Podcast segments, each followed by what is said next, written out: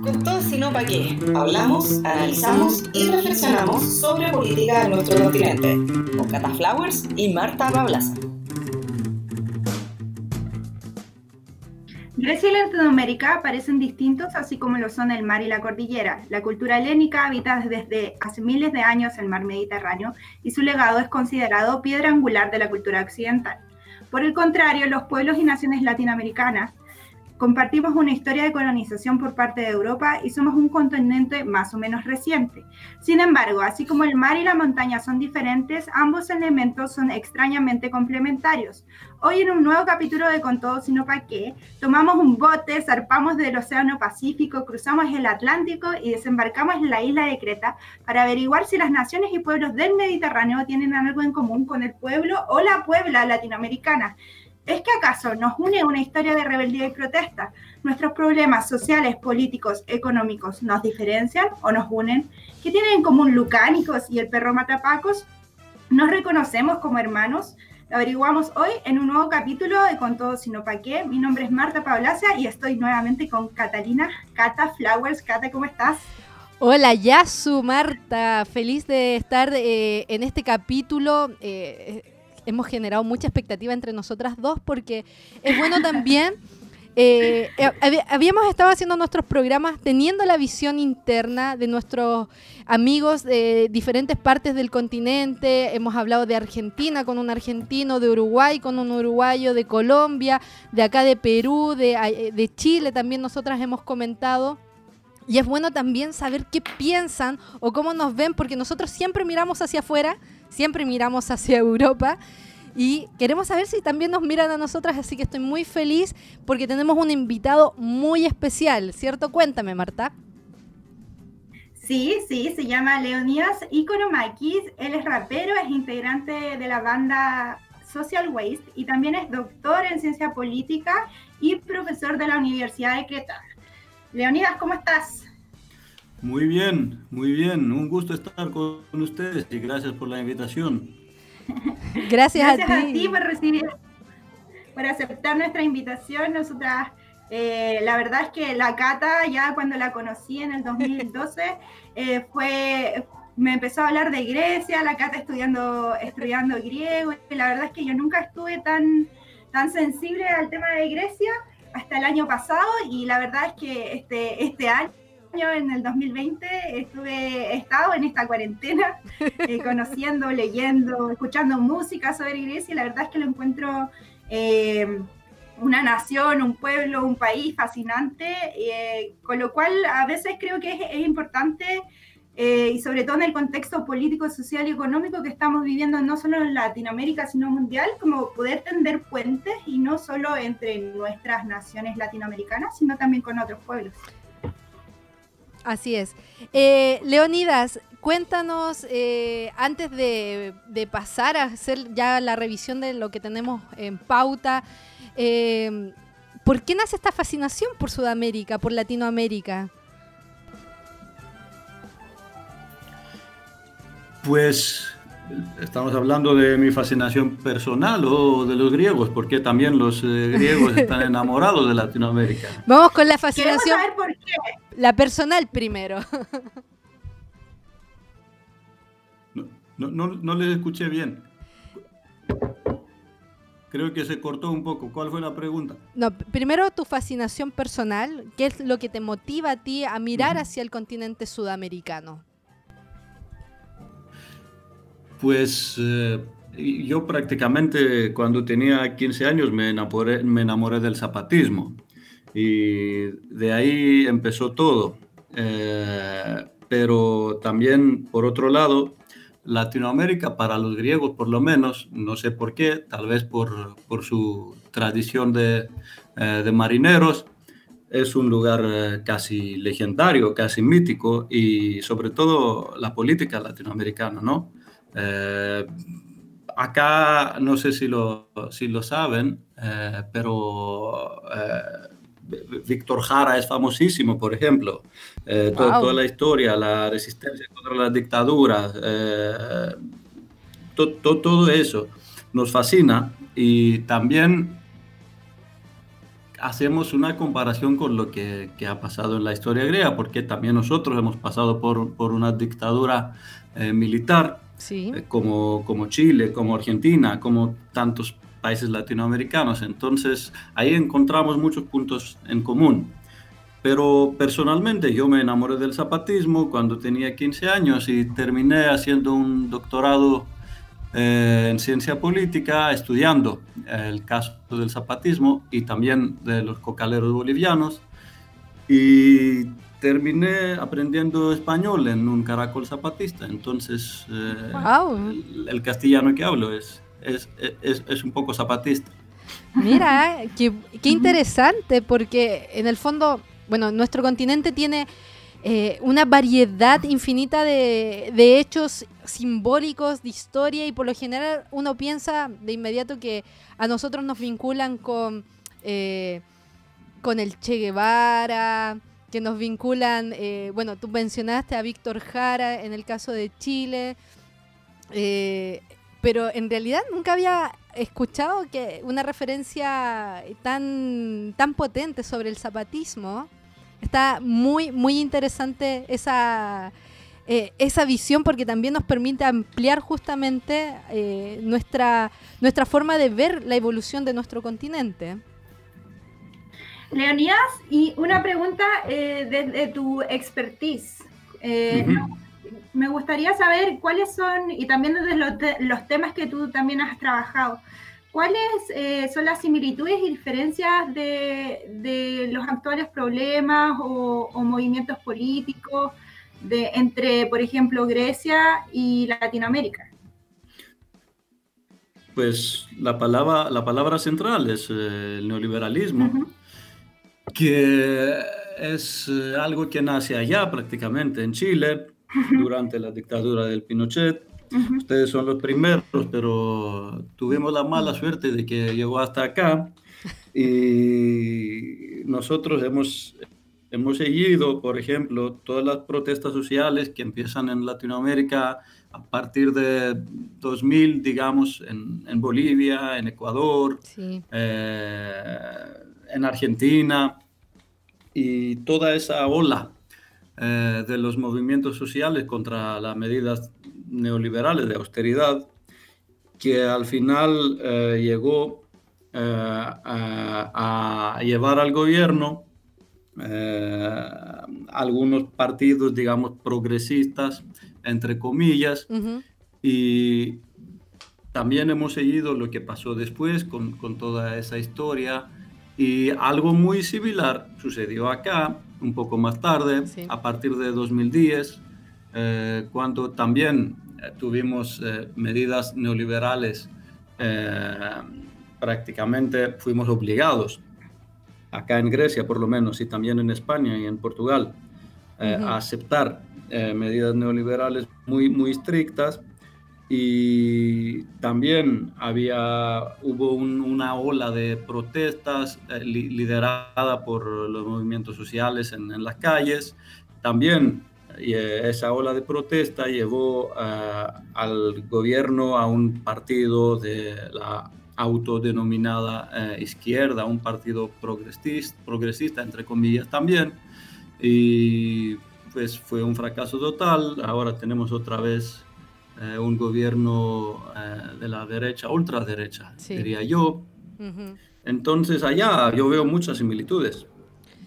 Exacto. Mira, eh, vamos a pasar a hacer una revisión, eh, porque me gustaría que también pudiéramos profundizar justamente con- en, en relación a lo que tú nos comentas de la situación que ocurrió en Grecia y que también generó mucho, eh, mucha visión, o sea, nos estábamos mirando y nos, veíamos reflejados ambas eh, sociedades, la griega, la latinoamericana. Yo recuerdo que conocí en Chile, yo ahora vivo en Perú, pero en Chile yo conocí mientras estábamos estudiando a, una chica griega que estaba fascinada en participar en las manifestaciones estudiantiles porque justamente también estaba toda esta, esta situación eh, allá en el país helénico. Pero, eh, ¿les parece que pasemos a hacer una pequeña revisión de algunos eventos que se han dado en los últimos días aquí en nuestro continente y nos gustaría, Leonidas, que nos puedas comentar si has, estado enterado o qué cosas tienes o qué nociones tienes respecto a estas situaciones, porque, mira, vamos a partir con una situación que generó mucha atención política, eh, una situación que se dio acá en Perú, porque se trató de, eh, se llamó una moción de vacancia en contra del presidente Martín Vizcarra por parte del Congreso de la República. Eh, hubo un debate, hubo nuevamente estas rencillas entre el legislativo y el ejecutivo acá, eh, el gobierno liderado por Martín Vizcarra. Eh, dicho sea de paso, para quienes no saben, Vizcarra, recordemos, no es elegido presidente, sino él venía en la fórmula con Pedro Pablo Kuczynski, un liberal, un neoliberal muy, muy a ultranza. Eh, él era parte de esa fórmula como su primer vicepresidente y cuando a Kuczynski lo quisieron vacar, Kuczynski renuncia, a él no lo alcanza eh, a vacar el Congreso y Martín Vizcarra asume la presidencia Martín Vizcarra el año pasado cerró el Congreso justamente por rencillas políticas, por situaciones eh, que se consideraban perjudiciales para la democracia en este país y ahora el Congreso trató de, devolverle la mano, no pudo, no consiguió los votos, muy cuestionado Martín Vizcarra en una situación bastante particular la que se dio acá en, Perú. Leonidas, tú... Eh, nos comentabas hace un ratito fuera de micrófono que estuviste en Ecuador, pero tú te enteraste de la situación o has visto cómo es la situación política acá en el Perú? La verdad no, no me he enterado. Eh, porque las noticias que llegan hasta acá son muy pocas y llegan tarde. Entonces, eh, es la primera vez que lo escucho y es de ti. Claro, eh, es, una, es una situación, bueno, el reflejo justamente de cómo está hoy en día nuestra política en general en el continente, de estas fricciones eh, entre, entre, partidos, entre congresos y entre gobiernos, en una situación de total falta de institucionalidad o débil institucionalidad en realidad.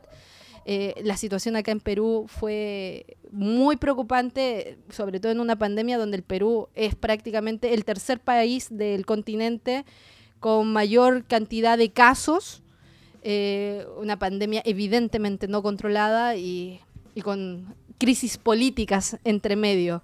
Pero así estamos. Y a, mí a mí me gustaría agregar que yo lo que veo a grandes rasgos, porque tampoco conozco tan al detalle todas las noticias de Perú, pero lo que me, eh, me llama la atención es que Perú siempre ha sido un poquito, claro, Chile es 100% neoliberal, somos como el laboratorio, ¿verdad? Eh, el laboratorio del neoliberalismo, y la verdad es que como somos países fronterizos con Perú, eh, Perú siempre ha, como que le ha seguido el paso a, Chile en cuanto a políticas eh, neoliberales. Podemos ver, por ejemplo, nosotros acá tenemos un sistema de pensiones, eh, que son las jubilaciones, 100% eh, privado, y en Perú yo recuerdo haber ido, yo soy periodista, entonces recuerdo haber ido una, a una, como una fiesta de las AFP, que así se llama la Asociación de Fondos de Pensiones, y estaba, ¿sabes quién estaba? Estaba Alan García. Claro, Pe. ¿Tú, Leonidas, conoces al personaje de Alan García? ¿Lo, ¿Tienes alguna noción de él? no, no, mucho en detalle, ¿eh? Pero supiste que el año pasado, justamente en un marco de investigaciones contra Alan García, él decidió quitarse la vida. Mm-hmm que, eh, Leonidas, en base a lo que tú conoces, obviamente, y de lo que puedes estudiar, eh, y haciendo comparaciones, eh, acá en el Perú se han enjuiciado a varios expresidentes, hay varios que tienen prisiones preventivas, órdenes de, captura internacional, lo de Toledo. acá también está muy, es muy fuerte el tema de los movimientos indígenas, también el tema de la, de la coca esta situación, eh, ¿tú crees que es viable, por ejemplo, eh, o, crees que en un país como Grecia pase de que tantos presidentes sean acusados de corrupción y que estén eh, terminando sus mandatos y estén yéndose directamente a las, a las cortes, a las fiscalías para dar justamente detalles de, de los actos ilícitos que han cometido siendo jefes de Estado? Pues en Grecia eso eh, no ha pasado, pero a lo mejor debería haber pasado, ¿no? Porque eh, no, no, es un fenómeno que ha sucedido solo en, solamente en Perú, eh, también en Bolivia, en Ecuador, en Argentina. Y por lo menos esos casos en Latinoamérica llegan a ser juzgados, ¿no? Acá en Grecia todo el mundo sabe que, que los primer ministro, porque acá no es el presidente el, político más potente, es el primer ministro, eh, han sido corruptos y cuál es el, papel que juegan. Y a veces, porque también en Grecia hay, mucho, mucho nepotismo, ¿no? Hemos tenido primer ministros eh, de, cuyos eh, padres fueron primer ministros también. Y así sigue la historia. Y así sigue la cosa hoy también. El primer ministro que tenemos, Mitsotakis, es hijo de eh, otro primer ministro eh, de, la derecha también y hermano eh, de una de, digamos, de una de las de uno de los políticos más potentes en, en, en Grecia, Dora Bakoyannis es política, no es político, y también tío eh, del alcalde de Atenas. Entonces, eh, imagínense la, historia. Wow, todo queda en familia. Eso. Mira, es, muy interesante. Bueno, yo escuchaba eh, en algunos noticieros italianos y en algunas columnas de opinión también de medios españoles que veían al Perú como un ejemplo justamente por enjuiciar a expresidentes que estaban sometidos, o sea, que estaban involucrados con actos de corrupción pero lo curioso, y esto también te lo pregunto, porque si tú nos dices que en Grecia eligen eh, como eh, eligen a los mismos de siempre, eh, en, esta, en esta noción justamente de que al final pareciera que la gente es la que termina eligiendo a, estas autoridades y, si los eligen es casi un reflejo propio de, también de, su sociedad. ¿Cómo puedes explicar, por ejemplo, de que en Grecia se sigan eligiendo los mismos apellidos? Es triste, es triste y, la verdad es una vergüenza, pero también eso dice muchas cosas en torno a la sociedad griega, como dijiste. Hay mucho control eh, social de parte de los partidos políticos tradicionales, porque Grecia es un país que ha sido gobernado por dos partidos prácticamente desde que eh, pasamos a la democracia eh, en 70, 1974. dos partidos han, han gobernado este país y el tercero ha sido Siriza de hace dos años. Claro. Y también hay mucho control. Disculpa, dos partidos que representan una izquierda y una derecha. Pues en teoría. O una izquierda eh, neoliberal, porque también nosotras en el programa nos hemos dado cuenta de que la gran queja de todos nuestros amigos que nos han acompañado en el programa es que al final la izquierda eh, termina siendo una izquierda 100% neoliberal. Pues así ha pasado aquí con el gobierno de Syriza, que ha sido, digamos, el partido de la izquierda que ha gobernado este país, pero antes prácticamente Grecia ha sido gobernada por el partido de la derecha, que se hace neoliberal después, que es la neodemocracia, y por el Partido, partido Socialdemócrata, que se llamaba PASOK, que, que, hoy casi no existe, pero que ha sido igual de neoliberal o que se hace, se, se, se cambia. Eh, y de socialdemócrata se hace neoliberal a partir de los años 90, Mira, que, es un fenómeno global, ¿no? Exacto, es más, si, si no me equivoco, el PASOK tenía más como líderes o vínculos con el socialismo internacional y es algo muy parecido, no sé, puedes corregirme de todas maneras, a lo que pasó en Chile con Ricardo Lagos. Ricardo Lagos se convirtió en el primer presidente socialista elegido después de Salvador Allende en el retorno a la democracia y en el gobierno de Lagos fue justamente cuando se dieron la mayor cantidad de concesiones a empresas privadas, donde justamente pareciera que se terminó fortaleciendo el neoliberalismo en, en Chile. ¿En Grecia pasó lo mismo con el PASOK o no? Sí, a partir, a partir de, 1990, digamos que sí. Eh, porque antes eh, ha sido un, partido socialdemócrata que había tratado de fortalecer, digamos, el estado de bienestar en, el país y por eso ha sido también eh, muy popular, ¿no? Eh, pero a partir de, 1990 se transforma y, eso es un fenómeno global, no pasó solamente acá, ¿no? Eh, sucedió también en España o en Inglaterra con, con varios eh, gobiernos socialdemócratas, partidos socialdemócratas. Y, y, se hace igual de neoliberal que, que en la democracia. Prácticamente no había ninguna diferencia entre los dos a partir de, de 1990. Eh, pero el partido progresista, digamos, de Syriza, que gana las elecciones en 2015, también toma eh, medidas de austeridad neoliberales que no había podido tomar ni la derecha antes. Mm. Entonces, mm. Eh, así hemos pasado por esa historia. Claro. Bueno, nosotras, yo creo... sí, dale Martita, dale, dale tú. Es que en este caso lo que me llama la atención es cuáles son, por ejemplo, las demandas sociales, bueno, de Latinoamérica como, y también haciéndole como un guiño a los zapatistas, ¿verdad?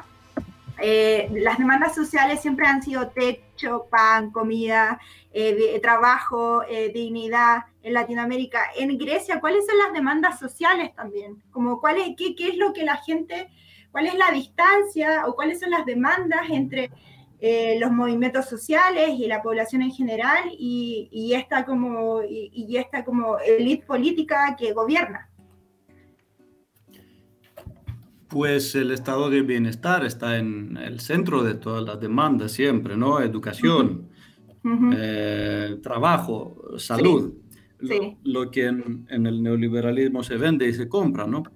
Mm, sí. sí, sí. Eh, Entonces, en el fondo, las demandas de, del pueblo griego en estos momentos serían más o menos como eh, las mismas que en Latinoamérica, siento, ¿no? Porque en el fondo lo que yo entiendo es que en Grecia más o menos tenían un estado de bienestar y se ha ido desarmando en los últimos, ¿verdad?, 30 años.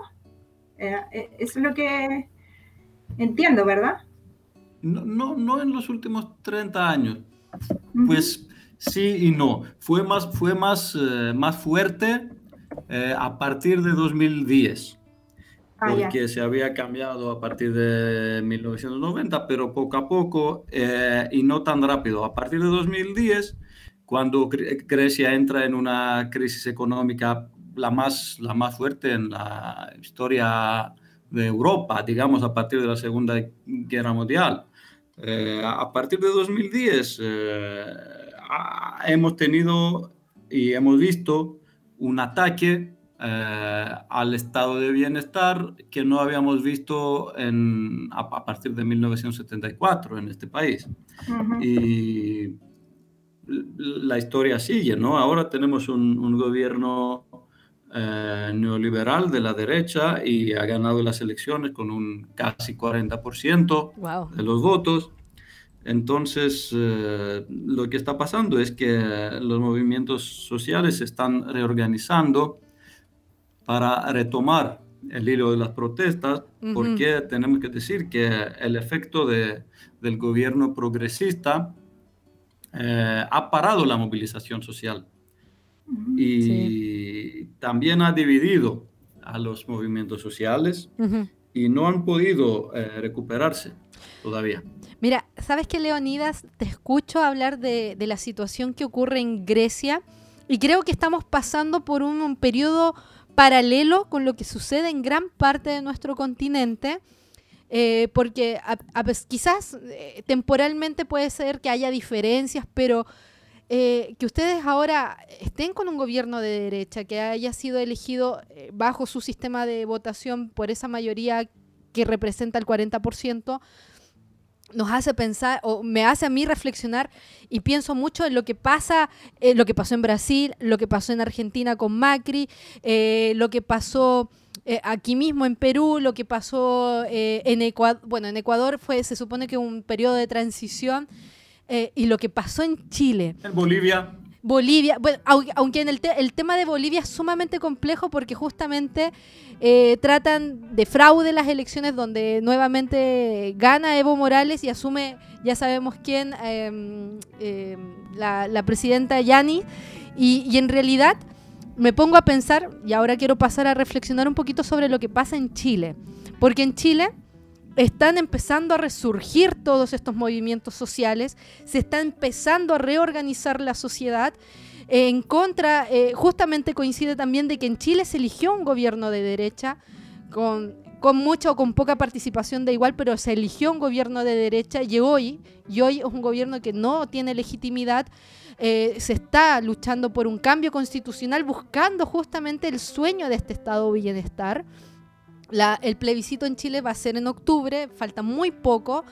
Y, puede, significar que justamente, como tú bien decías hace un momento, de que Chile fue el laboratorio donde se implementó el neoliberalismo y que se terminó implementando en el resto del continente y que tú dices también que se implementó en Grecia.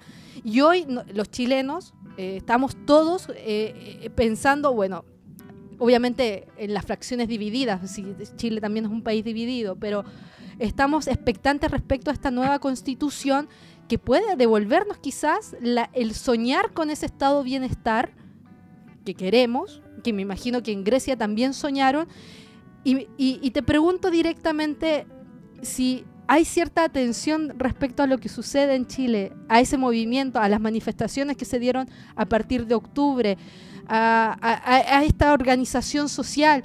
Eh, ¿Cómo lo, ven, eh, ¿Cómo lo ves tú? ¿Cómo se ve en Grecia este, este, este episodio que, podría quizás marcar también un, un, antecedente de lo que puede pasar en el resto del continente y quizás en el resto del mundo?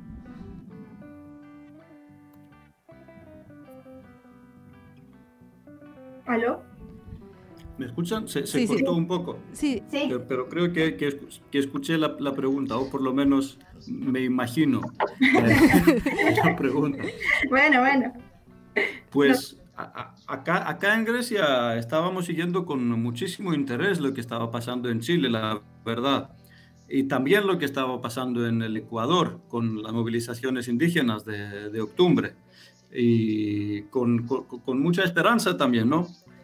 porque nos, como, como todo el mundo hace, digamos, 10 años, ya han pasado 10 años, estaba mirando hacia Grecia como un país donde a lo mejor se, se iban a hacer la esperanza política, así veíamos a Chile, pero todo ese proceso, como ha parado con, con lo del coronavirus y la pandemia, eh, la verdad hemos perdido un poco el hilo. Entonces, eh, también no, no está en las noticias Chile, no se sabe muy bien qué va a pasar con la nueva constitución, si eh, se va a parar todo también con, eh, por, la, por, la, por la pandemia, pero lo, lo, estamos siguiendo con mucho, con mucho interés.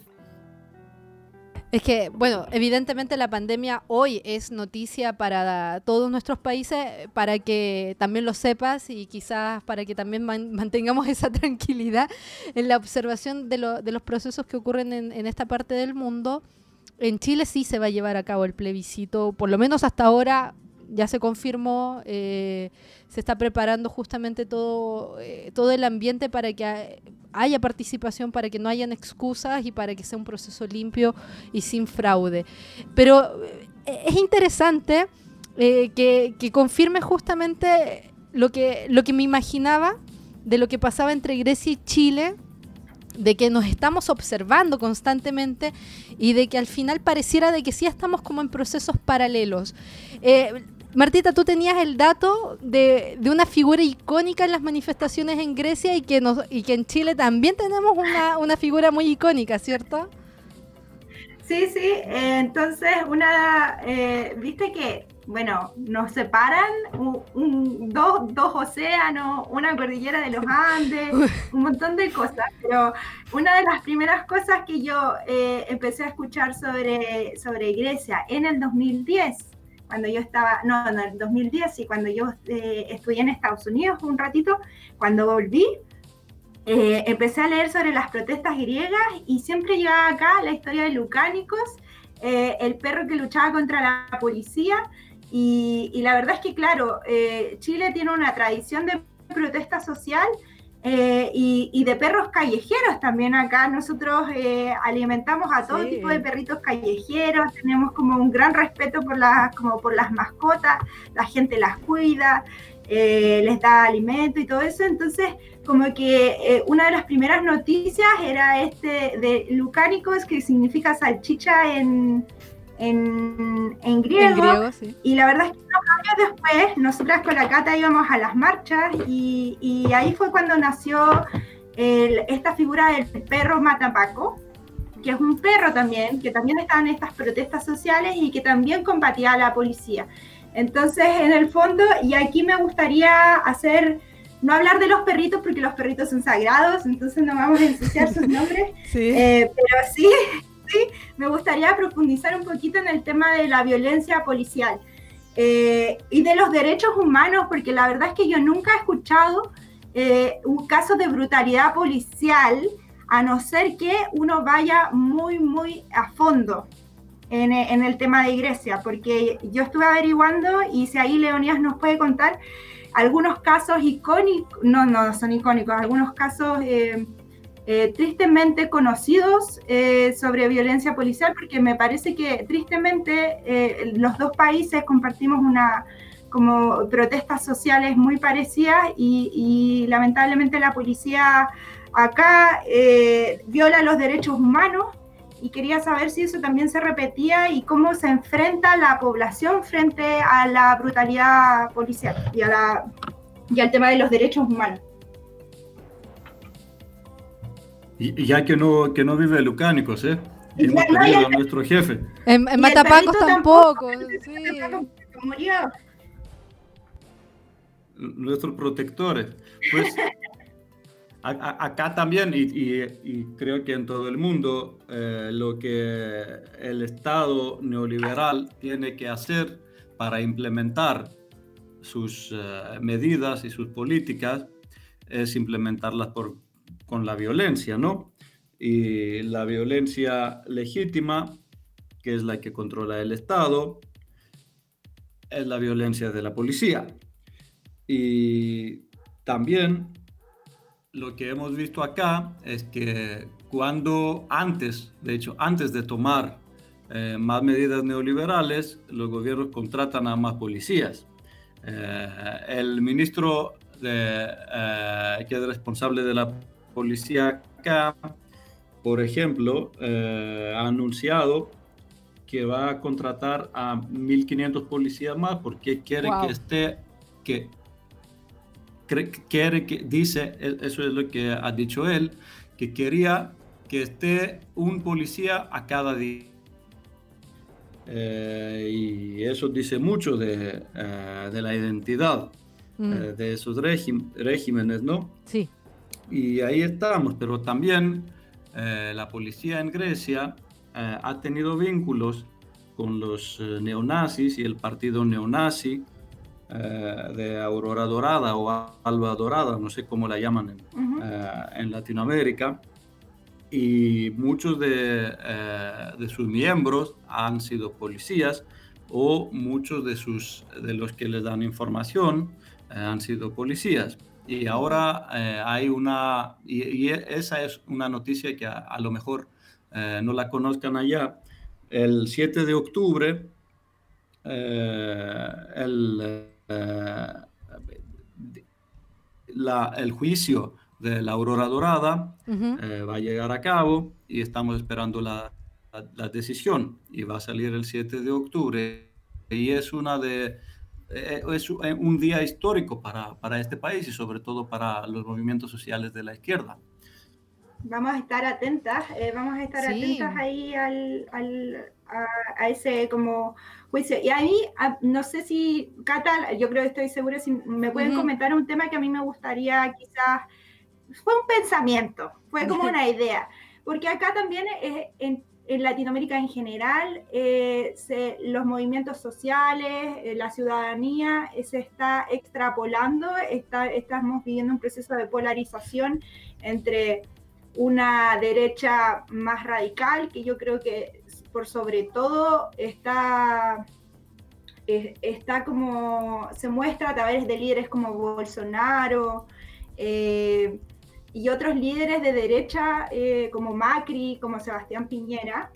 Entonces nuestro continente siento que se está yendo desde, como que los políticos son de derecha, los movimientos sociales ocupan una, un, espacio político de izquierda y de mucho más de base, y me da la sensación de que en, en, en Grecia en específico tienen una, la, la, derecha extrema tiene como una articulación política mucho más eh, como acabada, más fina, y la verdad es que no, no sabría muy bien por qué. ¿Será porque también eh, como comparten una historia con Europa y en Europa el, fascismo y el nazismo sí se articuló de manera como política. No sé ahí qué piensa la Cata y de ahí qué, nos puede explicar el Leonidas. Mira, yo, yo creo que justamente em, la falta de respuesta a problemáticas nos lleva justamente a, que se organicen. Porque estos, estos grupos son sumamente organizados y están cada vez eh, fortalecidos justamente por, no solamente por tener entre sus filas a, personas vinculadas a la policía o a los militares también, hay que decirlo. Eh, y eso es sumamente peligroso para la para nuestra frágil de, nuestra frágil democracia en estos momentos pero sí es muy potente la situación que se da en muchos de los países, eh, en nuestro en, aquí por ejemplo en Perú, y es bueno comentarlo también. Eh, uno de los partidos que en la última elección parlamentaria para elegir eh, congresistas justamente es liderado por Antauro Mala, que es el hermano de Ollanta, Antauro que actualmente está en prisión, es liderado por un ex militar. Y es un grupo extremista, eh, aunque, aunque evidentemente al estar el, principal líder en prisión eh, quizás no tiene todavía la fuerza suficiente, pero se organizan, van justamente a las regiones abandonadas por el Estado, eh, abandonadas por los gobiernos de turno y, hay personas que son muy susceptibles justamente a ser parte de, esta, de, estos, de estos grupos extremistas. Y en ese caso, Leonidas, mi pregunta es, eh, ¿tú crees que la derecha y la extrema derecha eh, toma, toma banderas populistas y, más o menos eh, la gente ve como una solución a sus problemas? ¿A sus miedos? Pues, ¿Cómo, ¿Cómo, lo ves? Yo, yo, yo, diría que sí, por lo menos con lo que hemos visto acá a partir de 2010 porque hemos pasado por, por una crisis eh, económica, social y política. Eh, los partidos políticos tradicionales eh, se veían como corruptos y supercorruptos y de ahí surgieron nuevos partidos políticos, uno de los cuales fue el partido de la Aurora Dorada. La Aurora Dorada es un partido neonazi. Sí. No, no es de ultraderecha, es neonazi, lo que dice la palabra.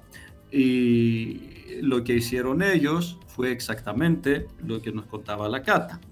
Fueron a los barrios más pobres de, la capital y del resto del país y trataron de eh, organizarle a la gente que era en ese, en ese entonces, sobre todo, más eh, susceptible a, a, esas ideas, a cualquier tipo de idea, ¿no? Y prácticamente, eh, lamentablemente, eh, lo que hicieron es lo que no hizo la izquierda, porque esos barrios populares y pobres han sido varios dominados por el Partido Comunista hace 20 y 30 años, ¿no?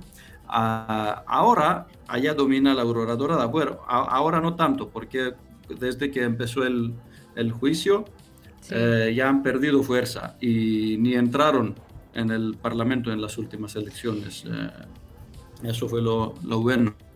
Pero, pero, hemos perdido a, a, varios amigos eh, durante el proceso, uno de los cuales fue un rapero, ah. el Pablo Fisas, que se llamaba Kilapi, ese fue su nombre eh, artístico, digamos, que fue un, un griego eh, asesinado por eh, la aurora dorada. Y de ahí empieza su caída, la caída del partido. Claro, claro.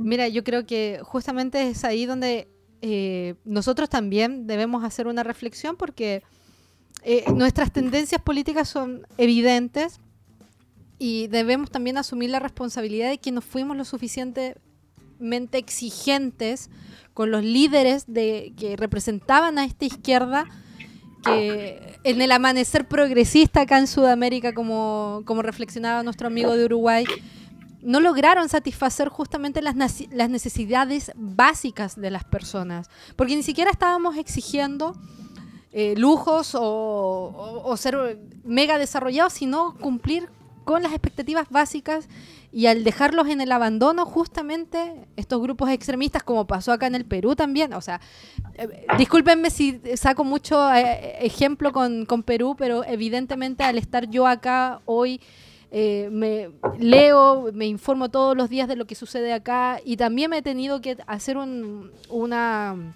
un repaso de la historia y evidentemente la situación del terrorismo que se vivió acá en Perú entre los años 80 y 90, que finalizó justamente con un atentado acá en la capital, se gestó con mucha fuerza en provincias abandonadas, en provincias eh, perdidas entre la selva, entre la sierra eh, y, y, justa, y lamentablemente los gobiernos de turno no asumen la responsabilidad del Estado respecto a ese abandono y prefieren, creo yo, también simplificar el problema y echarle la culpa a una situación que pudo haber sido evitada como era como es el tema del terrorismo. Y lo mismo me imagino en una dimensión distinta pasa con estos grupos neonazis que empiezan a tener fuerza en lugares donde hay abandono, donde hay pobreza, donde hay eh, una fuerte desigualdad, tienen fuerza ahí y después los estados le echan la culpa solo a esos grupos extremistas cuando ellos también han debido ser responsables. Eso es una reflexión personal. Oye, Cata, yo creo que tenemos que ir a una canción porque para tomar un respiro, podríamos estar hablando tres horas. Nos falta el vinito, yo creo que Leonía, si quiere, se puede servir un vinito. Gracias. Eh, vamos a escuchar una canción que me gusta mucho y es, eh, eh, de hecho, me encantó, es de del grupo de Leonías Social West, que se llama Fronteras. Sí, escuchen por favor a este grupo. Tienen que escuchar a este grupo. y que nos gusta, me gusta personalmente mucho porque tiene una, una parte en español que ya la van a escuchar. Y, y si Leonías nos puedes contar qué te inspiró eh, a, que, bueno, me parece un poco obvia, pero a veces lo obvio es bueno. Eh, ¿Qué te inspiró a, escribir? No sé si la compusiste tú, cómo fue el proceso de composición eh, con el grupo, o, cuéntanos del proceso creativo de la canción. Pues es una canción que escribí yo, pero que hicimos con, con la banda y prácticamente es un comentario político, porque a partir de 2015. Eh, acá en Grecia eh, estamos viviendo también una, una, crisis humanitaria, diría yo, eh, de las personas que están tratando de cruzar el mar Egeo para seguir su viaje hacia Europa, refugiados y migrantes que prácticamente quedan varados, atrapados en, en las islas eh, de Grecia porque eh, la Unión Europea ha contratado a Grecia para que los tenga allá, pues, para que no puedan seguir su viaje.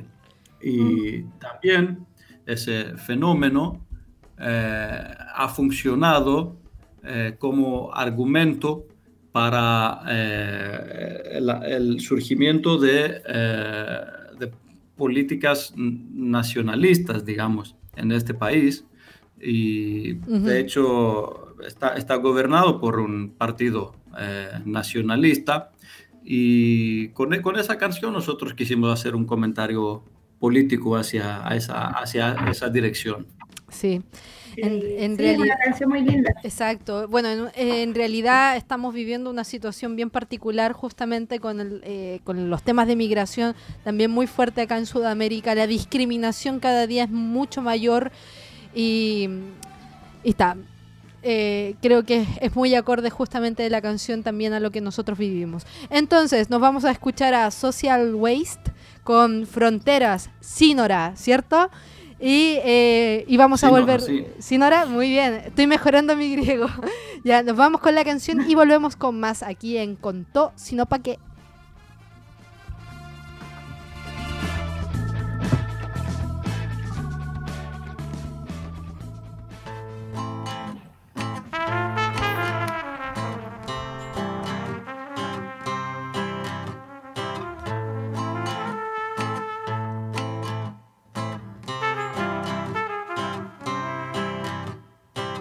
Στεκόμαι εδώ και πάλι. Πίσω μου έρχονται κι άλλοι. Σαν τα μυρμήκια σκάψαμε τούτο το κανάλι. Σ' αυτήν εδώ τη βούβα Μεσόγειος να κούβα. Καράβια πάνε και έρχονται από το καιρό του Ιούδα. Σύνορο λέει μυρίζει Τυχή Ευρώπη χτίζει. Μα η Μεσόγειος μας ενώνει και δεν μας χωρίζει. Μοσχοβόλα το βράδυ Σκορδό μαζί και λάδι και ένα κλονί βασιλικό τεινάζει στο σκοτάδι Αλγερί και Σεβίγια, άλλα λιμάνια κίδια. Κι ύστερα πάλι βηρητό Περαία και Μαρσίδια. Και ακού και τα νέα, το έθνος και η σημαία. Φαντασιακές κατασκευές είναι και φευγαλέα. Πάντα μισούσα τα σύνορα. Έτσι κι αλλιώς είναι εφημερά μαζί κι αυτούς που τα ορίζουν Ανθρώπους χωρίζουν, τα ντερά μου γυρίζουν. Λος παχαρός ή λας φλόρες Σότε τόντος λος κολόρες Τρούσα λίμπρες λας τιέρας Νο τιένε φροντέρας Πάντα μισούσα τα σύνορα αλλιώς είναι εφημερά. Μαζί κι αυτούς που τα ορίζουν Ανθρώπους χωρίζουν Τα τερά μου γυρίζουν. Los pájaros y las flores Son de todos los colores Y cruzan libres las tierras No tienen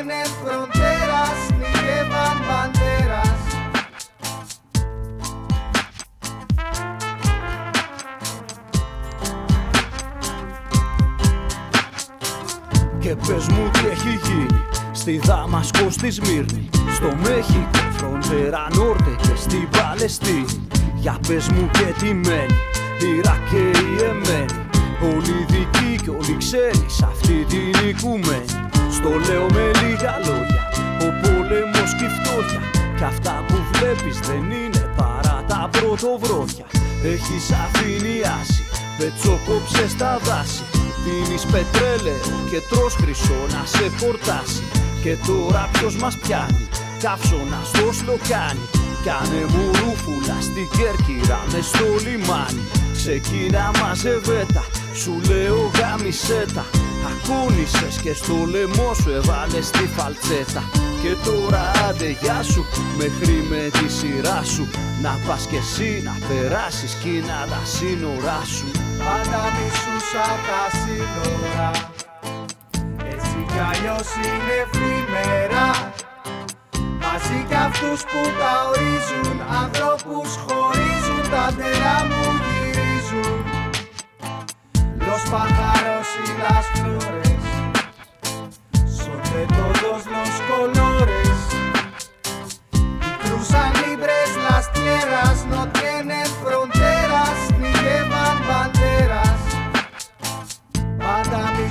μισούσα τα σύνορα. Έτσι κι αλλιώς είναι εφημερά. Μαζί κι αυτούς που τα ορίζουν Ανθρώπους χωρίζουν Τα τερά μου γυρίζουν. Los pájaros y las flores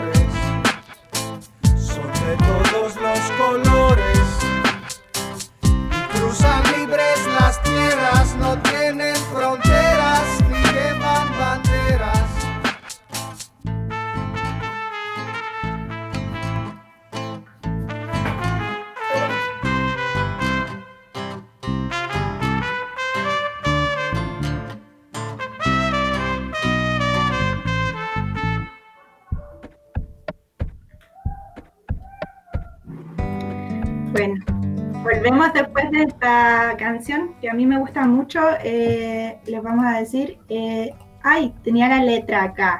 Disculpen, disculpen. Los pájaros y las flores son de todos los colores y cruzan libres las tierras, no tienen fronteras ni llevan banderas. Me pareció, tomo esta parte de la canción para hablar un poquito de un tema muy interesante y si acaso también me, no, me gustaría llevar a, a Leonidas a reflexionar sobre dos cosas. Eh, sobre migración y cómo lo ve él eh, en el tiempo, no sé cuánto tiempo has estado en Latinoamérica, si has, por ejemplo, estuviste cinco meses, nos contaste, o sea, cómo, cómo ves el tema de la migración acá en, en Latinoamérica. Nosotras te podemos contar que la región está viviendo una migración interna muy importante, especialmente eh, desde que Venezuela empezó a caer como, como sistema político. Eh, eh, estamos viviendo una, una migración. Antes la, la, gente se iba a Estados Unidos, pero ahora eh, la gente está migrando, por ejemplo, a Perú, a Chile, Chile. a Argentina, Colombia. Y bueno, Colombia y, y, bueno, también los países centroamericanos eh, y los mexicanos siempre han tenido como una migración a, al norte, como se dice. Y, y, lo otro que yo quería decir, y es como un comentario muy personal y no sé cómo lo ve Leonidas, pero eh, que siento que la verdadera manera de conocer a una cultura o a una nación, un pueblo, es también a través de, de su música y de su lenguaje, porque la verdad es que nosotros podemos consumir todo tipo de noticias, pero no es hasta que tú no escuchas una canción y puedes eh, entender desde no solo tu mente, lo que está tratando de decir la canción que no se provoca una, una real empatía. Entonces, eh, es personal, pero, pero también creo que deberíamos, y ese es el objetivo del programa también, compartir mucho más entre nosotros. Así que ese era mi comentario personal sobre la música. Perdón. No, la, la, música es muy importante. Eh, Leonidas, eh, ¿cómo viste tú justamente por tu paso eh, por Sudamérica eh, al continente, los procesos actuales? ¿Cómo lo sentiste tú? Pues yo eh, he vivido en, en, México por dos años y he pasado varios meses en Bolivia y en uh -huh. el Ecuador. Y sobre todo eh, este, este año, con lo de la pandemia, estuve varado eh, cinco meses en, en, Ecuador y pude también observar lo que, lo que comentaron eh, hace rato en torno a, la migra migración interna, eh, más que todo desde Venezuela, hacia los países más ricos, más seguros, no sé cómo, cómo lo podríamos decir eh, del propio continente, que también eh, genera una, una ola de, de, racismo y de discriminación. Eh, por ejemplo, yo lo pude observar en, en Ecuador y es muy, muy preocupante porque es, es algo que, que, que, estamos también viendo acá. Eh, y al, al inicio de, de, la pandemia, por ejemplo, el, el gobierno trató de eh, echar la culpa a los migrantes y los refugiados acá en Grecia y decía que ellos iban a, a traer el coronavirus. Eh, y lo hacía eso porque es un gobierno de derecha y quería a, hablar y a, al sentido del nacionalismo de la gente porque así gana votos. Eh, al final, el COVID vino por uh, una señora rica que había ido a Milán de compras. Claro. Pero es el, el, el argumento de, eh, de, la derecha nacionalista que echa la culpa siempre a los más pobres. Eh, y en este momento son los migrantes y los refugiados, tanto en Europa como en Latinoamérica. Mm. Es más, eh, un comentario bien random lo que voy a hacer ahora, pero efectivamente la migración siempre es la justificación para todo tipo de gobierno, eh, justamente de, de, ver que tenemos problemas. Acá ha sido muy potente eso. Hay un capítulo incluso de Los Simpsons cuando quieren echar a, a Apu. Pero es justamente el reflejo de, que como sociedad somos muy vulnerables a que cualquier cosa que nos, que nos parece que está mal es culpa del otro. No es culpa nuestra, es culpa del otro, es culpa del que recién viene llegando. Em, y, efectivamente coincido contigo, Leonidas, de, de, esta situación que se está viviendo, que además eh, trae consigo una ola de discriminación brutal e inclusive a personas que, se ven distintas, ¿viste? Que no necesariamente son de otros países, sino que se ven distintos al resto y, y, de inmediato son apuntados con el dedo.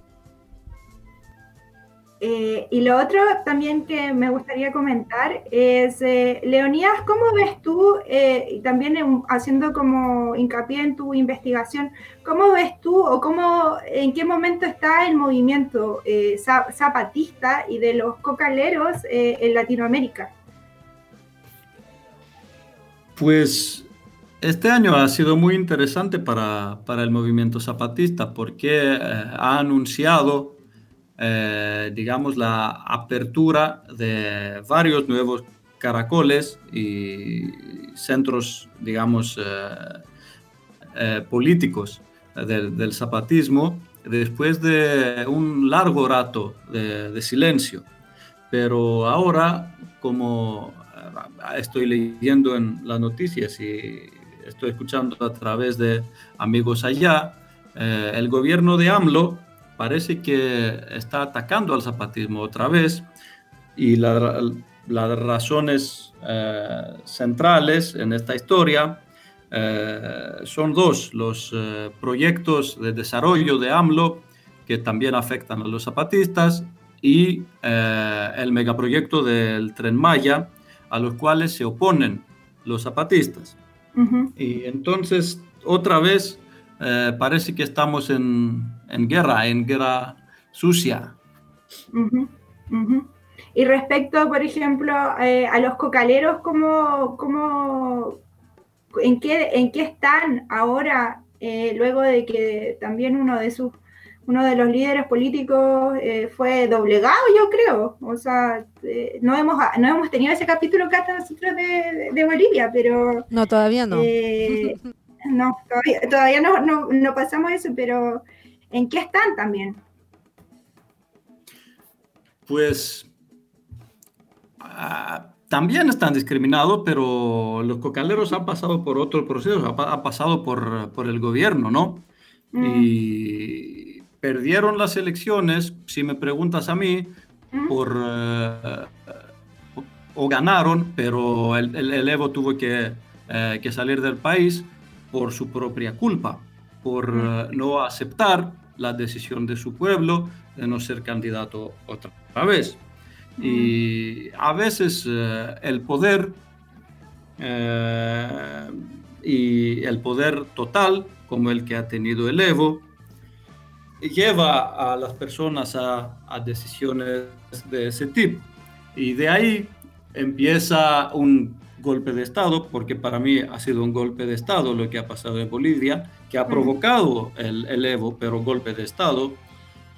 Eh, y no sé cómo va a salir el país de, ese proceso. Y también los cocaleros que han sido, digamos, eh, el, movimiento que lleva el Evo al, gobierno, son atacados por parte del, del gobierno actual y acusados de ser narcotraficantes. Y no tengo duda de que algunos de los cocaleros están vinculados eh, al narcotráfico, pero no todos, ¿no? Sí, eso, eso también es una realidad eh, en varios países de nuestro continente. Eh, la coca es, una hoja sagrada, es una hoja milenaria su producción eh, se regula, por ejemplo, acá en Perú y me imagino que también en Bolivia, pero justamente, como bien dice Leonidas, la vinculación con el narcotráfico es muy potente.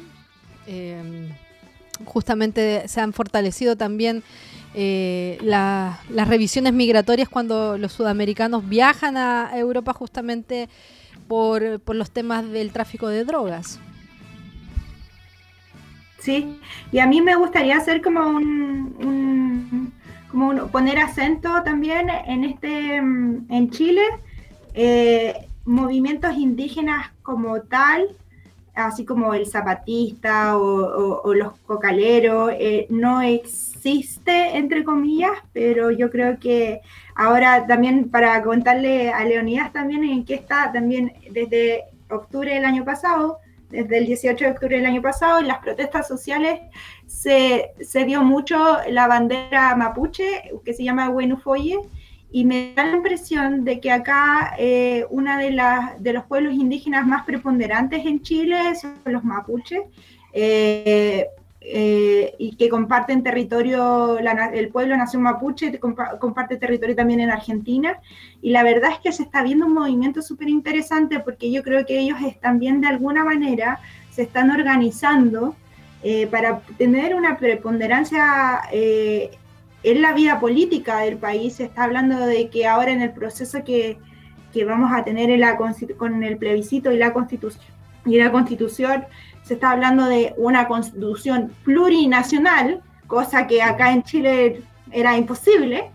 Eh, y la verdad es que con cada vez más presencia política y pública de, del pueblo nación mapuche, así que igual es interesante y vamos a ver hasta, hasta cómo, cómo se desarrolla.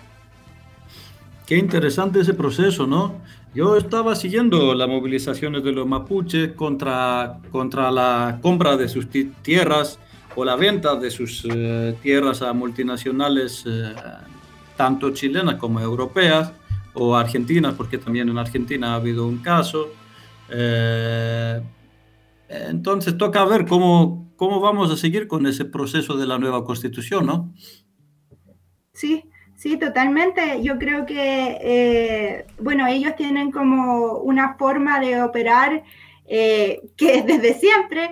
Entonces, la verdad es que ellos, yo trabajo en la universidad también, eh, soy comunicadora y me ha tocado bastante ir a reuniones en donde ellos como como, mm, como pueblo articulan eh, conversaciones, conversatorios, eh, asambleas y van de lugar a lugar, de ciudad en ciudad y articulan pequeños como conversatorios y grupos de ayuda, etcétera, etcétera, y están desarrollando bastante iniciativa a nivel de base pero también hay un, yo creo que ya después del eclipse, eh, después de... Eh, de ese terrible momento.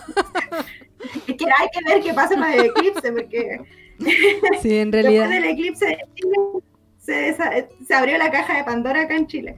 Eh, y mm, yo creo que vamos a, a tener como una representación política formal eh, más importante por parte de los mapuches. Así que ahí, bueno, nosotras te vamos a estar contando. Exacto.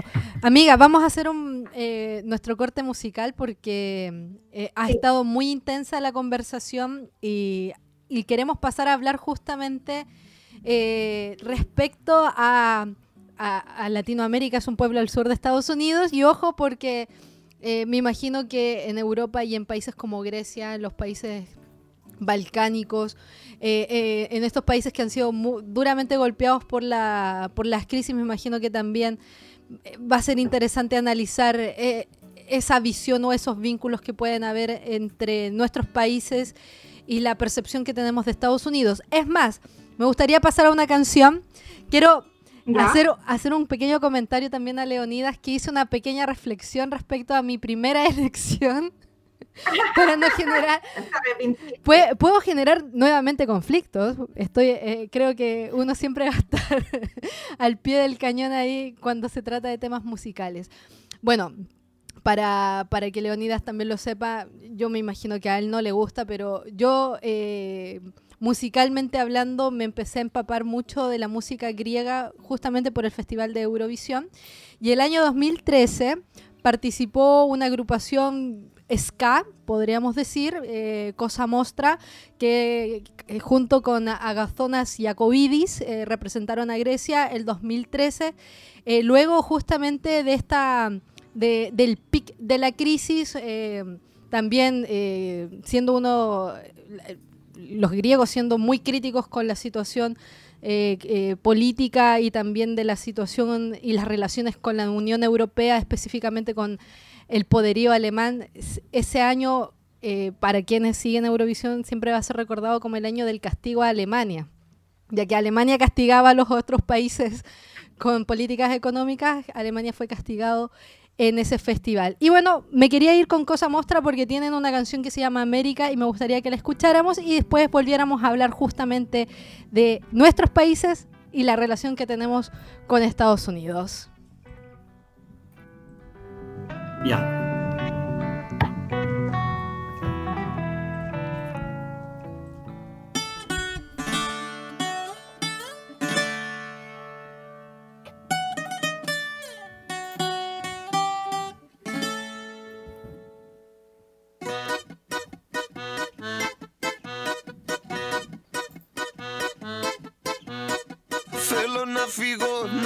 στο Όλη μου τη ζωή. Μέτρο δραχμή δραχμή Πάρε με από εδώ Και θα συμβιβαστώ. Θα πάω Αμερική Για μια καινούρια αρχή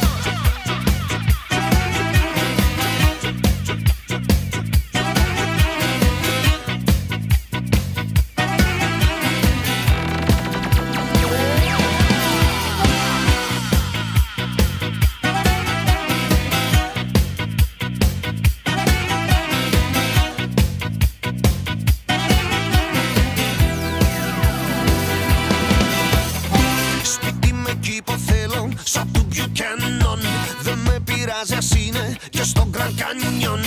Θα πεταχτώ και βόλτα ως το Manhattan. Τώρα θα στη Wall Street το ναό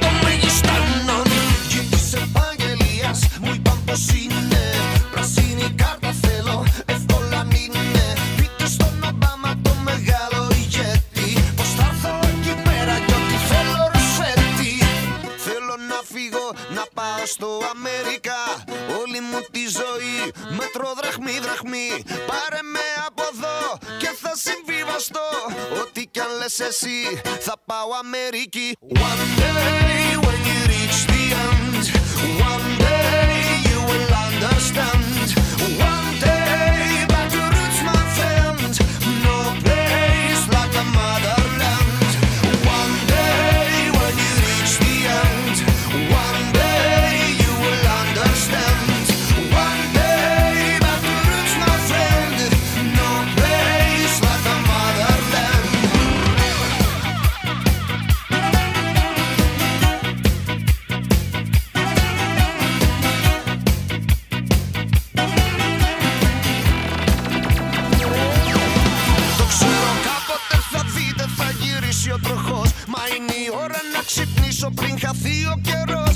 φορές εδώ μαζί σας κι όχι εκεί μοναχός.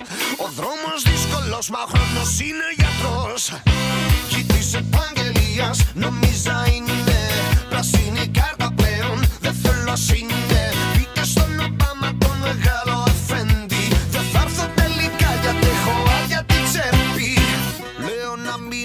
αφήσω το Αμερικά Δεν φεύγω από εδώ, θα να συγκροτηθώ. Γεια σου Αμερική, πικρή ψευδέστηση Δεν πάω κατά εκεί, μην πας ούτε κι εσύ.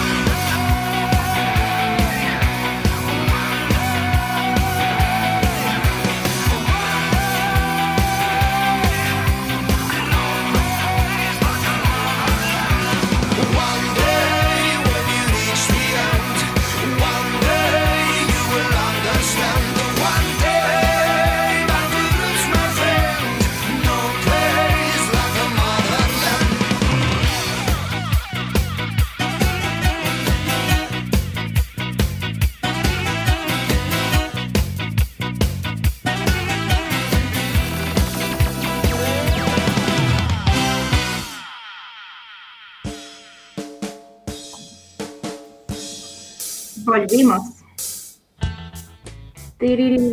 Volvimos. esta parte. Claro. Latinoamérica es un pueblo al sur de Estados Unidos.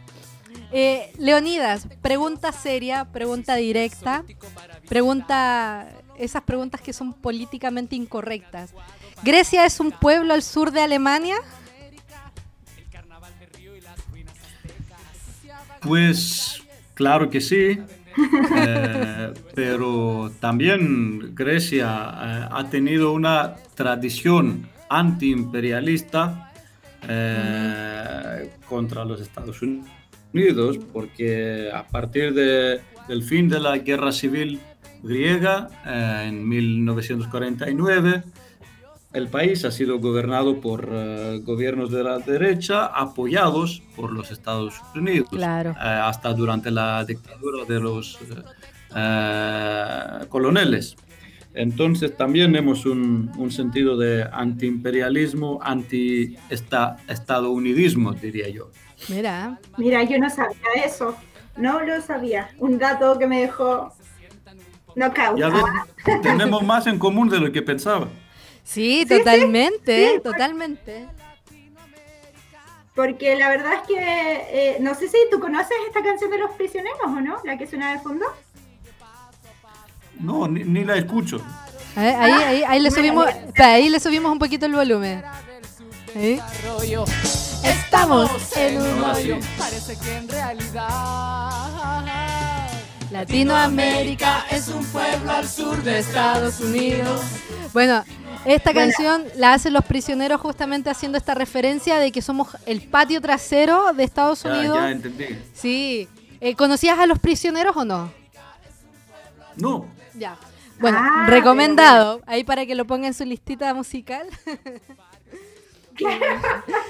Eh, Ta- ta- tampoco conocía la canción griega que me pusiste antes. ah, la de Cosa Me Mostra. Ah, ya, está bien. ¿Viste, Está bien. Salí jugando bien. Eh, bueno, eh, evidentemente nuestros países, eh, siempre con el sueño de ser países desarrollados, porque pareciera que estamos en el constante, en la constante vía del desarrollo, eh, dependemos mucho de, lo que- de las decisiones políticas y económicas de los países que son poderosos, del primer mundo. Y, y evidentemente yo lo- a- quería entrar y te preguntaba por lo de Alemania, porque justamente cuando ocurre la, la crisis eh, del euro, la crisis en Grecia, la crisis en Portugal, en España, eh, fue, fueron por las medidas económicas que se toman en la zona euro y que son lideradas por Alemania, ¿cierto? ¿Cómo, cómo es la, cómo fue eh, ese proceso, esta crisis que fue muy difícil de superar? Hubo un reconocimiento, pregunto, eh, si respecto a que eh, los, pa- los países se comportan de manera distinta eh, entre los países europeos o no. Pues en Europa también eh, hay un norte y un sur, ¿no? Eh, y el norte, que es más poderoso y más rico, está dominado por, por Alemania, esa es la verdad. Y durante la crisis eh, económica, que también fue una crisis de deuda, Ujú. eh, si yo lo veo así por lo menos, eh, Alemania jugó el papel más importante en, eh, en las salas donde se tomaban la- las decisiones, ¿no? Ujú. Eh, y las medidas de austeridad que Grecia tuvo que eh, implementar fueron prácticamente, o por lo menos así lo ha visto el pueblo griego, eh, fueron dictadas por, por la Troika, que quiere decir por Alemania, junto con el Fondo Monetario Internacional, que quiere decir los Estados Unidos. Sí, exacto. Y, y también siempre eh, está el argumento de- del desarrollo, ¿no? Del desarrollo correcto, que quiere decir desarrollo capitalista, neoliberal, eh, y, esa es la vía que en teoría es la vía que tenemos que, que seguir. eh, nosotros, los países subdesarrollados de Europa, como los países subdesarrollados de Latinoamérica. Sí, es Pero ahí está la resistencia de los pueblos, pues. Sí, sí, claro, pareciera que todo esto es, o todo nuestro, el origen de nuestro, nuestros problemas económicos, políticos y sociales está en la imposición de un sistema económico que no necesariamente eh, representa los ideales de, los pueblos, porque si tú me preguntás, yo creo que al menos Chile, eh, yo creo que la gente de Chile eh, es de izquierda en general, independiente de por quién vote, que eso es otro tema, pero... Como en el ideal, en el ideal inherente a la persona está, pero evidentemente también las situaciones que vivimos nos hacen poner eh, el voto en el lugar equivocado muchas veces. Sí, sí, lo que pasa es que hay una apropiación de los discursos también de, por parte de los políticos. Entonces, eh, eh, yo creo que dentro de todo, mm, por lo menos yo puedo hablar desde Chile y la gente lo que quiere es vivir una vida tranquila en general. Entonces, eh, acá en Chile, los chilenos siempre dicen a mí me da lo mismo, hay como un dicho, dicen me da lo mismo quién salga presidente, si total, yo mañana igual tengo que ir a trabajar, eso dicen acá en Chile, o decían hasta el, el 18 de octubre de, del año pasado, del 2019, que la gente como que ya dijo, no aguanto más, dijo ya es demasiado el abuso, y, y bueno, y el, pueblo se levantó en esta revuelta social, entonces pareciera ser que, claro, que gran, eh, como los problemas de, nuestra sociedad y esta eterna búsqueda por el desarrollo tiene que ver más con una imposición de parte de, potencias de sistemas económicos que, no necesariamente son nuestros. Pues. Claro. Eh, yo, a ver, para complementar el comentario que haces, eh, y, también aprovecho para preguntarle a Leonidas, eh, si las personas estábamos en una cierta como comodidad, estábamos cómodos eh, respecto a lo que estaba pasando porque no nos veíamos afectados directamente. Nos vimos afectados directamente y nos empezamos a manifestar. En Grecia pasa lo mismo, pasó lo mismo el 2011, el eh, justamente con, la crisis del euro, pasa actualmente, podría pasar eh, en los próximos meses, en los próximos años? Quién sabe qué podría pasar en los próximos meses, pero eh, acá van a ser muy duros los próximos meses, porque hasta, digamos, el primero de junio, cuando el gobierno abre las fronteras al turismo, porque es la industria eh, más grande de este país.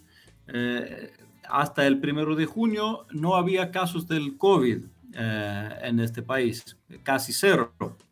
Y ahora hay como 350 diarios. Entonces, eh, acá vamos a tener una crisis sanitaria y también una crisis económica porque no ha resuelto nada la apertura de la frontera del turismo, porque no ha venido muchos turistas, eh, solo ha venido más COVID y van a ser muy interesantes políticamente hablando los próximos meses. Oye, es muy, es muy potente eso que, que la referencia que haces con respecto al turismo. Fíjate que em, en nuestros países, especialmente acá en el Perú, eh, probablemente la segunda industria más importante en el Perú después de la minería es el turismo. Y, y, y el gobierno ha decidido cerrar la frontera y los agentes de turismo piden que haya una ayuda también y que se reactive el turismo, pero como dices tú puede provocar una crisis sanitaria mucho peor. Eh, es una situación bien compleja la que se vive con países que viven de, esta, de este servicio, de, esta industria que, igualmente es muy, muy importante. Y esa visión y esa reflexión que eh, el comentario que tú nos haces de que se abrieron las fronteras para fomentar el turismo, para que mejorara y al final no mejoró porque vino poca gente y además la gente que llegó trajo el coronavirus provocando una peor crisis sanitaria creo que, también es importante considerar eh, eh, esas reflexiones de cara a lo que se viene en los, en los próximos meses, ¿cierto? Eh, acá por lo menos fue una, decisión política muy clara y el gobierno tuvo que decidir entre, tuvo que escoger entre la economía o la salud y ha escogido la economía, como siempre sucede, ¿no? Como sucedió en Chile, como no sucedió, no eh, perdón, no sucedió acá en Perú. Acá en Perú se trató de dar prioridad al tema de la salud porque sabía que había un sistema sanitario bastante debilitado, pero tampoco resultó al final. Ese es el tema. Eh, Leonidas, eh, ya que estamos hablando del tema del coronavirus, Grecia también, como tú mismo dijiste, y como ya hemos reflexionado anteriormente, también es un país que está ahí dependiendo de las decisiones de los otros, un país en vías de, desarrollo. ¿Está preparado em, para enfrentar, quizás para tratar de superar la pandemia que vivimos actualmente y las futuras pandemias? Ah, ¿Se están implementando políticas en el, sector salud o no? Yo, yo creo, yo diría que no, seguramente no, lamentablemente no. Y eso también es causa de eh, las medidas neoliberales que se han tomado en los últimos años, que han debilitado aún más eh, al, al, estado del bienestar en este país, eh, a los hospitales. por ejemplo, lo que estaba pidiendo la gente durante estos tres meses que, que Grecia estaba cerrado fue más doctores, ¿no? Pero el Estado contrató más policías en vez de doctores, que también es eh, significativo de lo que, que sigue, ¿no? Eh, y lamentablemente la respuesta es no, no, no está preparado el país. Eh, ayer, por ejemplo, los, las salas de emergencia estaban llenas a un 60% en Grecia. Entonces, lo que viene va a ser duro. Sí. Mucha fuerza ahí al pueblo griego, porque la verdad es que el coronavirus es un, bueno, es una pandemia. Pero que ha revelado eh, las otras pandemias. Para todos. O sea, para todos, para todos. Yo creo que lo. bueno, y mi, sí, dime Mi comentario es que que, acá también, pues en vez de, en vez de comprar, no sé, eh, o, preparar eh, más el sistema de salud, acá lo único que hace Sebastián Piñera es comprar más guanacos y cerrillos. Pues. Eh, vi la, otra vez una, una caricatura donde un perro, estaba el perro ovejero y las ovejas y se acerca un agricultor y dice, las ovejas quieren mejores, mejores, mejores condiciones y la respuesta del dueño es págale más, más dinero al perro. Es que en realidad, eh, en realidad es, la grafía justamente de, de lo que somos también como sociedad, lamentablemente, eh, o, mejor dicho, de cómo son nuestras autoridades cuando les toca eh, mirarnos a nosotros. Prefieren no mirarnos y ver justamente la solución pareciera más rápida, más económica para ellos también. Em, creo que me gustaría escucharte, Leonidas, hacer una reflexión. Em, ya, ya como estamos llegando al final del programa, eh, a mí me ha encantado porque nos hemos dado cuenta de que efectivamente no es solo entre latinoamericanos que somos iguales, sino los griegos también se parecen a nosotros, estamos en procesos muy similares. Eh, me gustaría que nos hicieras una reflexión de qué crees tú que debería pasar para que las cosas mejores tanto en tu país y también en nuestro continente con la experiencia que tuviste aquí en, eh, nuestro continente, en los países que visitaste, en los que conociste y en los que probablemente eh, esperemos en un futuro no muy lejano puedas volver a visitar.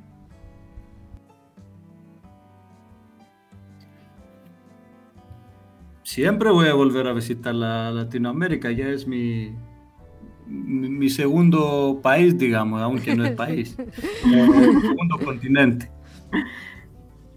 Muy bien. Muy bien. ¿Y te, gustaría terminar con algunas palabras finales, alguna reflexión? ¿Cómo te sentiste en el programa? Nosotras hablamos mucho, disculpa. ¿no? no, no fue así. No, nada, nada, no más agradecerles por la invitación y, Espero tener la oportunidad de, hablar con ustedes otra vez en el futuro y con eh, más esperanza eh, eh, esta vez. Sí, sí, no queda duda que yo había dejado, yo había dejado de lado esta idea como un poco más internacionalista. Pero creo, me parece que es la, la única vía ahora. Así es. Pero es bueno, es bueno mirarnos y compartir visiones. Eh, yo quiero darte muchas eh, muchas gracias, Efkaristopoli, Leonidas. Eh, nos has acompañado y nos has ayudado también a, volvernos a mirar. Y creo que eh, también estoy muy convencida de que los procesos que también se van a dar acá en los próximos meses en Chile con, eh, con el plebiscito, en las próximas elecciones que vamos a tener en, el continente, acá en Perú, en Bolivia, en Ecuador, hay que vamos a estar muy atentos a lo que ocurra acá también y de lo que ocurra ya también en Grecia, porque eh, tenemos que estar constantemente mirándonos para, para aprender y, para apoyarnos mutuamente. Exacto. Muchísimas gracias por, eh, por la invitación, ha sido un gustazo. Y venceremos pues, hasta la próxima. hasta la victoria siempre, hasta la victoria siempre. bueno, nos vamos con una canción que Leonidas pidió. Claro, eh, de calle 13 es prácticamente el himno ya de nuestro continente de quienes nos sentimos latinoamericanistas. Pregunta Leonidas. Bueno, nuestro programa se llama Con todo, sino para qué, justamente haciendo referencia a este a esta frase que se popularizó en Chile en las manifestaciones porque hay que ir con todo. Me pregunto, busqué la traducción y me acordé un poquito de mis clases, no sé si esta traducción está correcta, metapanda ectos apoti. ¿Está correcto o no? Con todo, sino para qué. Más o menos sí. Ah, ya. Es un poco más complicada la frase para que la traduzca eh, el Google Translate, ¿no? sí, lo, busqué, lo busqué, busqué en, en mis libros de griego, pero lo importante, se vienen cambios importantes para nuestros países, eh, que el coronavirus no nos venza y que hay que ir con todo, sino para qué, ¿cierto? Sí, es verdad. Es verdad, es verdad. Así que ya, pues vamos con la canción. Nos vamos entonces. Un beso, un abrazo, muchos saludos a todos quienes nos escuchan y, vamos a estar aquí eh, ideando un próximo capítulo. Muchas gracias, Leonidas. Gracias, un abrazo. 走走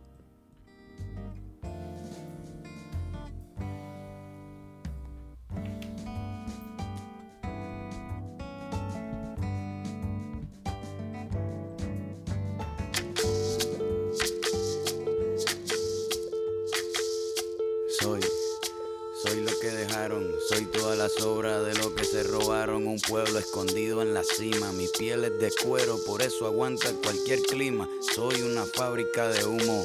Mano de obra campesina para tu consumo. Frente de frío en el medio del verano. El amor en los tiempos del cólera, mi hermano. El sol que nace y el día que muere. Con los atardeceres. Soy el desarrollo en carne viva. Un discurso político sin saliva. Las caras más bonitas que he conocido. Soy la fotografía de un desaparecido. La sangre dentro de tus venas. Soy un pedazo de tierra que vale la pena una canasta con frijoles. Soy Maradona contra Inglaterra, anotándote dos goles. Soy lo que sostiene mi bandera, la espina dorsal del planeta en mis cordilleras. Soy lo que me enseñó mi padre. El que no quiere a su patria, no quiere a su madre. Soy América Latina, un pueblo sin pierna, pero que camina. Oye, tú no puedes comprar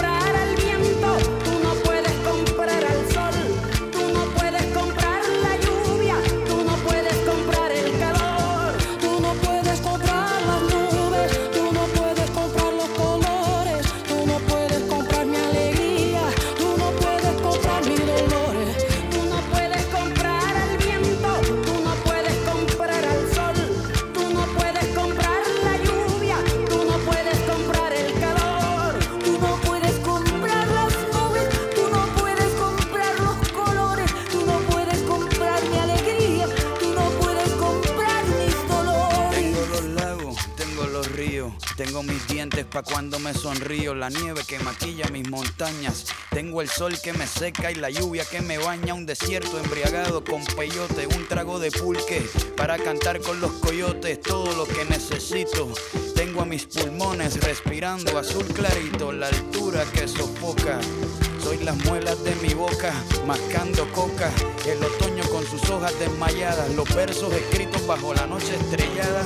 Una viña repleta de uva, un cañaveral bajo el sol en Cuba. Soy el mar Caribe que vigila las casitas, haciendo rituales y agua bendita, el viento que peina mi cabello. Soy todos los santos que cuelgan de mi cuello. El jugo de mi lucha no es artificial porque el abono de mi tierra es natural. Tú no puedes comprar